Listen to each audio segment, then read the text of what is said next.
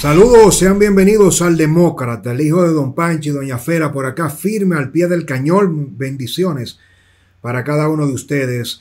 Quiero pedirles de inmediato que se suscriban a nuestra plataforma. Vamos rumbo a los 100 mil suscriptores, más de 92 mil dominicanos de buena voluntad. Eh, así que si usted conecta con nosotros por primera vez o si sea habitual en nuestra plataforma y todavía no ha activado la campanita, hágalo para que reciba las notificaciones y para que nos ayude a que esta plataforma pueda seguir creciendo. Eh, se lo agradeceré y les garantizo que valdrá la pena. Señores, seguimos firmes haciendo los contenidos. Yo dije y le prometí en la memoria de Elizabeth y de Joel que no me iba a parar de analizar junto a todos ustedes su caso hasta que no se haga justicia. Nosotros hemos estado analizando el desenlace de ese hecho detestable, lamentable, eh, luego eh, el perdón de sus padres hacia los policías.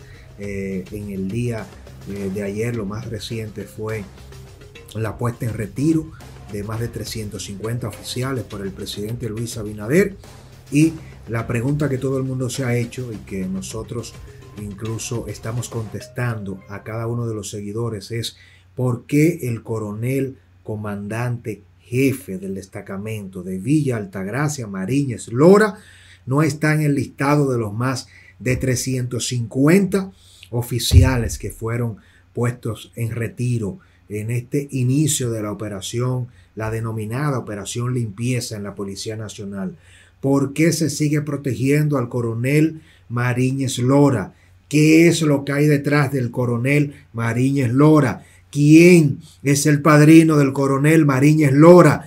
¿Por qué a pesar de este evento, de este suceso, de este hecho, eh, inolvidable, un trauma para todo nuestro país, para la familia de estos dos jóvenes, eh, se insiste, ¿qué tan grande es lo que hay de por medio? Y si no es el coronel, porque eso es una posibilidad, Mariñez Lora, el responsable, el que dio la orden, hasta donde nosotros tenemos entendido, ha sido él. Entonces, ¿por qué la Policía Nacional no señala quiénes fueron los responsables, cuáles son los civiles involucrados en este hecho. ¿Cómo es posible, le pregunto yo a cada uno de ustedes, que eh, se esté actuando de esta manera en República Dominicana? ¿Usted cree que es fortuito que la Policía Nacional siga sin explicar al día de hoy a quién se perseguía, con quién se confundió el vehículo Kia Blanco? cuál fue el móvil, qué es lo que eh, se esconde. La figura clave en medio de todo esto es un coronel. Ya nosotros dijimos, y no hay que repetirlo más, el país lo sabe, que este coronel fue cancelado por la Dirección Nacional de Control de Drogas en el año 2012. Perfecto. ¿Por qué eh, si se canceló de la DNCD no se eh, puso en retiro, no se canceló, no se sometió en la Policía Nacional? ¿Cómo llega este coronel a sobrevivir a todos estos actos? Si estaba presente, ¿por qué dio la orden?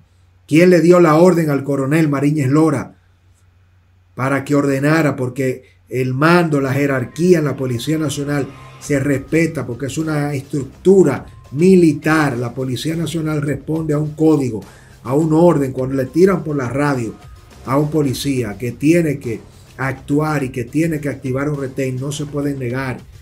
Y los policías nos, no dispararon solo. No es verdad que nos van a nosotros ahora a matar el gallo en la funda, en buen dominicano. Van a procesar a dos cabos, a dos rasos, a dos sargentos y a un segundo teniente, que ellos mismos fueron los que decidieron armar un retén en un punto tan importante como Villa Altagracia teniendo el mando y el control el coronel Mariñez Lora. Entonces ya nosotros hablamos de que lo dejaron fuera del expediente, de que lo sacaron de la DNCD y lo protegieron en la policía. Y ahora cancelan, ponen en retiro a más de 350 oficiales y adivine que no está incluido el coronel Mariñez Lora. Entonces, óigame, si esto todavía usted no le huele a protección. Yo le digo, si a ustedes esto no le huele mal, Si esto no se trata de una jugada pesada, entonces yo quiero que me digan ustedes qué más es lo que hace falta. ¿Qué más es lo que hace falta? ¿Qué ocurra en torno a este caso a la Policía Nacional?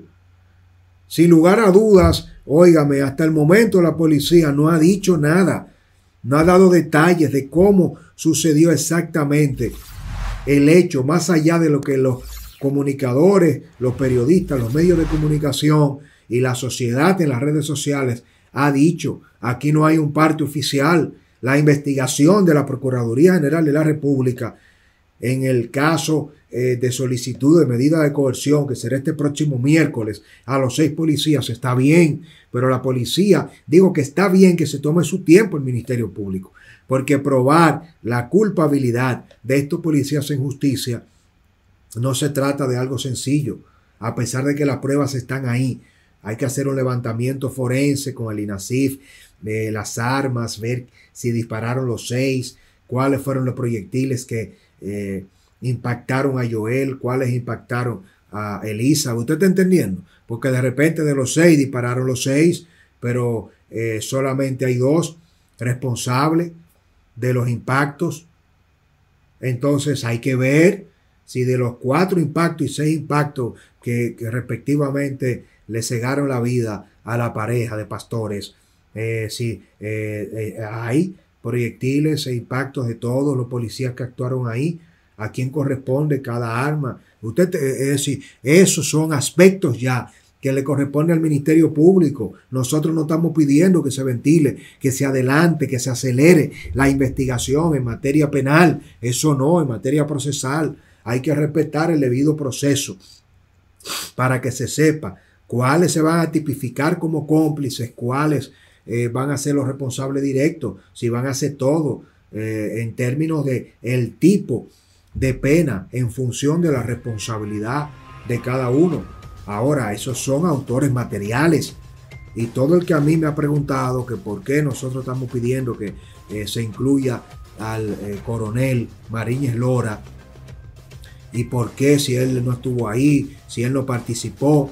Entonces yo le he explicado y se lo reitero porque usted tiene responsabilidad penal en términos de autor material y de autor intelectual.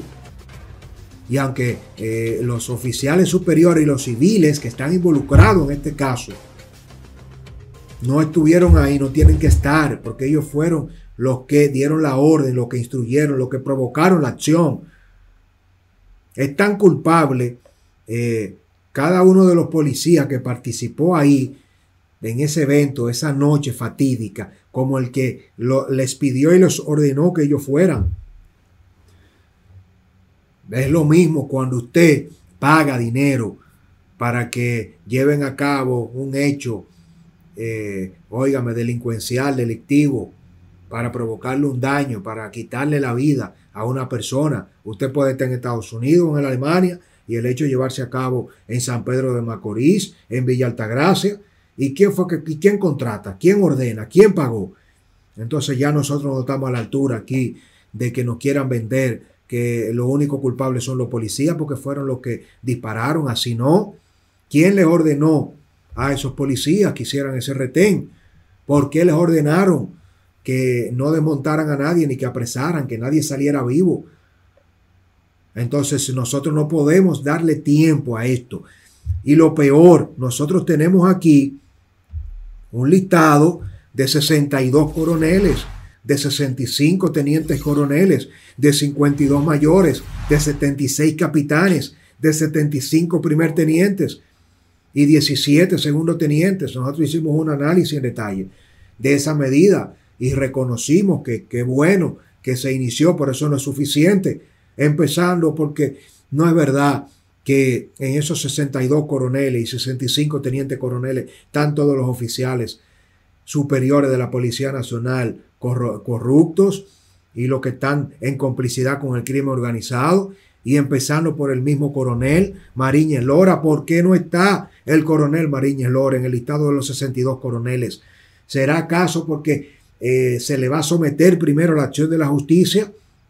Es eso. No se podía poner en retiro al coronel Mariñez en medio de la investigación. Díganlo.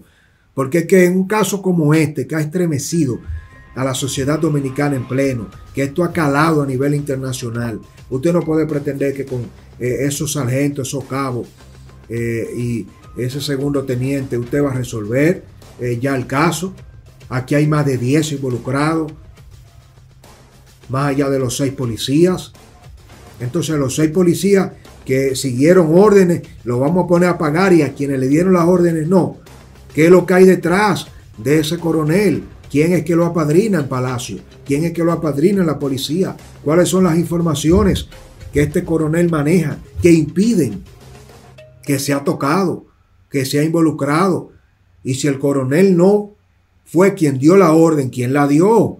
¿Cuál general fue? Porque es así, entonces lo vamos a dejar ahora a los subalternos, a que vayan y se enfrenten a 30 años de cárcel cuando ellos siguieron órdenes. No son inocentes porque siguieron órdenes, pero no son los únicos culpables. Los autores intelectuales de este caso son los que siempre ordenan, porque usted ha visto a un teniente coronel, a un capitán, a un coronel, a un general patrullando. Usted ha visto eh, a un oficial superior exponiéndose en la candela. ¿Usted lo ha visto involucrado alguna vez en un, hecho de persecución de crímenes y delitos? Claro que no, porque ellos ya se abrogan una función estratégica, intelectual desde el punto de vista de la planificación, de la operación y de la instrucción. Tienen el mando y el control, pero no se involucran en la fase operativa. Entonces, los que pierden la vida son los policías de abajo. Los que terminan heridos son los policías de abajo, son los reclutas, son de teniente para abajo. Ya después que usted llega mayor, ya usted es comandante de tropa, capitán, teniente, coronel, coronel, ya esos, eso están en los escritorios tomando decisiones y tirando por la radio y haciendo que los otros cumplan lo que hacen el trabajo en la candela, en el fuego, en la parte operativa, son la clase policial eso es de teniente para abajo. Entonces esos policías los, ya van a ser sometidos, van a ser procesados, pero y, lo que dieron la orden. Y, por eso fíjese que el presidente pone en retiro a estos 350 oficiales, pero lo pone en retiro con disfrute de eh, sus pensiones, con todos sus beneficios. No crea que fue que lo canceló sin disfrute de pensión, eh, que le quitó los beneficios, que le quitó el especialismo. A nadie se le quitó nada. A, todos estos 62 coroneles y 65 tenientes coroneles, lo que se le evitó fue que llegaran a los rangos inmediatamente superior y que, se, y que permanecieran activos, pero se van con sus escortas, se van con sus armas, se van con sus pensiones, con sus especialismos, con todos sus beneficios. Entonces, ¿hasta qué punto esto es un castigo? ¿Hasta qué punto ahora no se está premiando a muchos de esos 350 policías de todos los rangos, desde los segundos tenientes, los tenientes, los mayores, los capitanes, los mayores, los tenientes coroneles y los coroneles? Y una fuente de entero crédito a nosotros nos hizo saber eh, que en las próximas horas van a venir pensiones y retiros de generales, que van a haber más de 16 generales en el próximo tirón, donde el presidente de la República va a ordenar la puesta en retiro a partir de una solicitud que le hiciera el Consejo Superior Policial a través de la conmoción como consecuencia de todo lo que ha generado este caso. Entonces, muy bien, van a venir ahora 10, 12, 16 generales que lo van a poner en retiro, pero ¿cuáles de esos generales hay que ponerlo en retiro sin disfrute de pensión, sin disfrute de especialismo, sin escorta, que hay que cancelarlos de manera deshonrosa. ¿A cuántos coroneles que han participado y que son parte de las estructuras mafiosas de la policía? Porque usted no puede premiar a los policías, si bien es cierto que nosotros mismos en el Demócrata hemos planteado algo sumamente delicado, que se lo voy a dejar saber a continuación en la opinión del demócrata y en las propuestas, nosotros no podemos estar premiando porque ahora se van a mantener cobrando de por vida y van a seguir pegados a la teta, ahora sin tener que hacer horario ni responsabilidades. Y eso es sumamente reprochable y condenable o no. A continuación, mi opinión.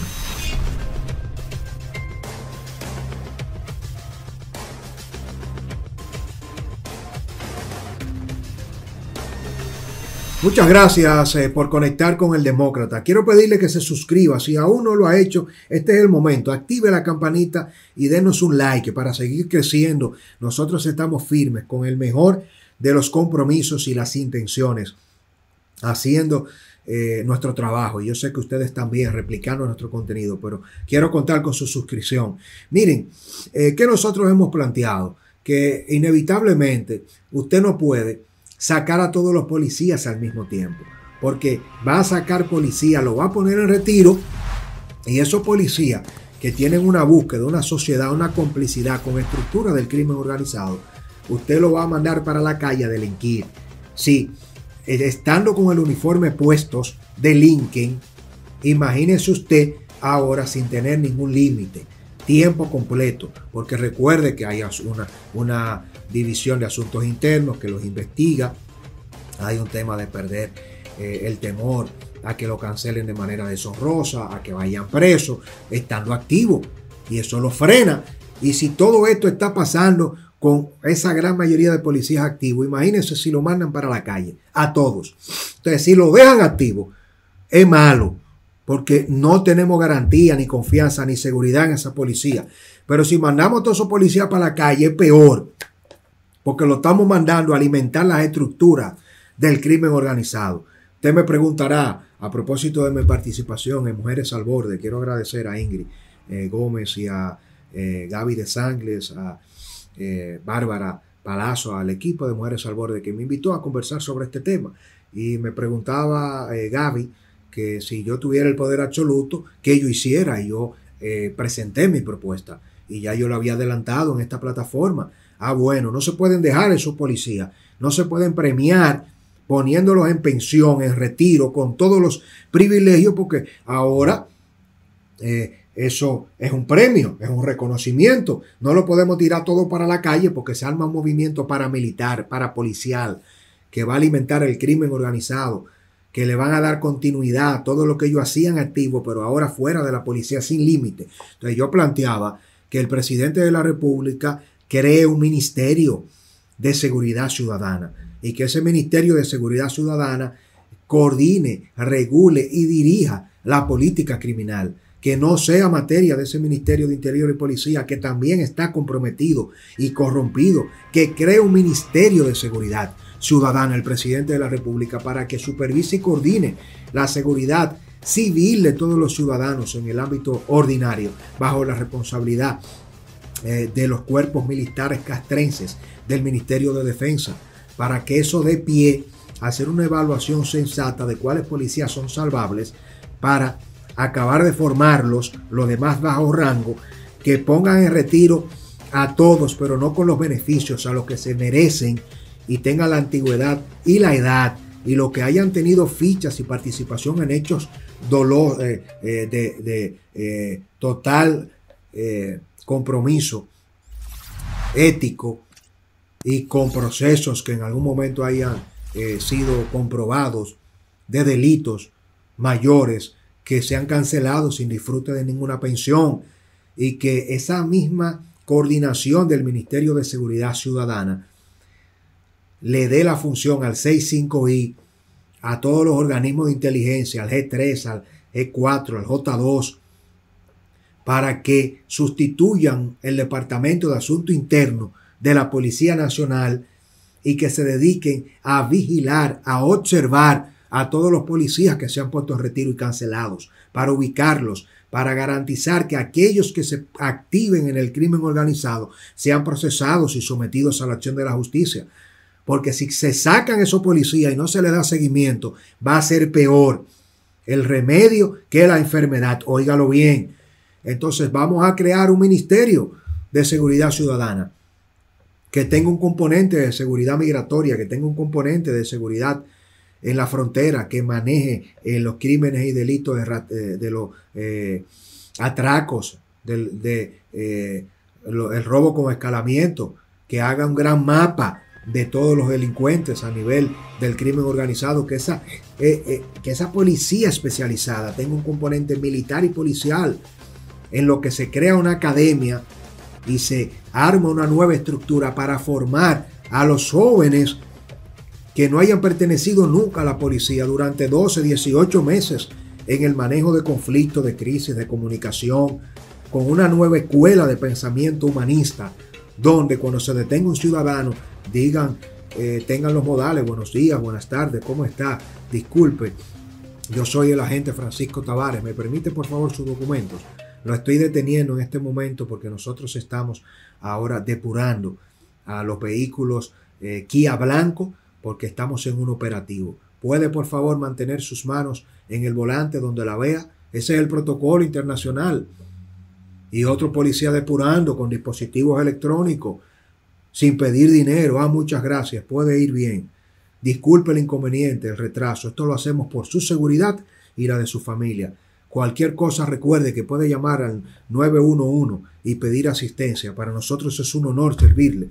Oye, qué tan difícil es en 12 meses, en 18 meses enseñarle eso a un policía. Que se, que se le pague, pero que no compita el salario y los beneficios, que se sienta digno como se hace en Estados Unidos, que un policía va a un supermercado y no hace fila, los civiles le ceden el paso, le dan descuentos en los supermercados, en las farmacias. Óigame, porque los civiles sienten que ese cuerpo del orden arriesga su vida para garantizar la tranquilidad. Hay que dignificar esa Policía Nacional, pero hay que hacerla de nuevo, mudándola del edificio, instalándola en una torre corporativa con tecnología.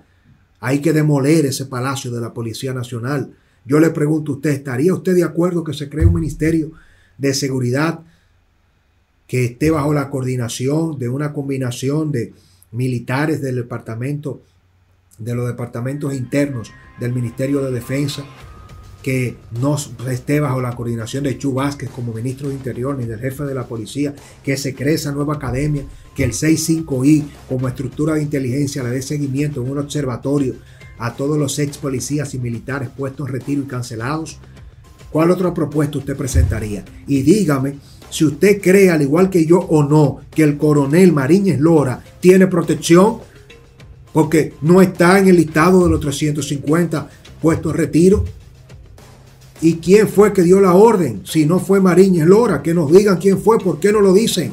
La policía cuando quiere dar a conocer en tiempo récord todos los detalles de los casos que se hacen tendencia en las redes sociales. ¿Por qué este no? ¿Qué es lo que se esconde? ¿Qué hay detrás?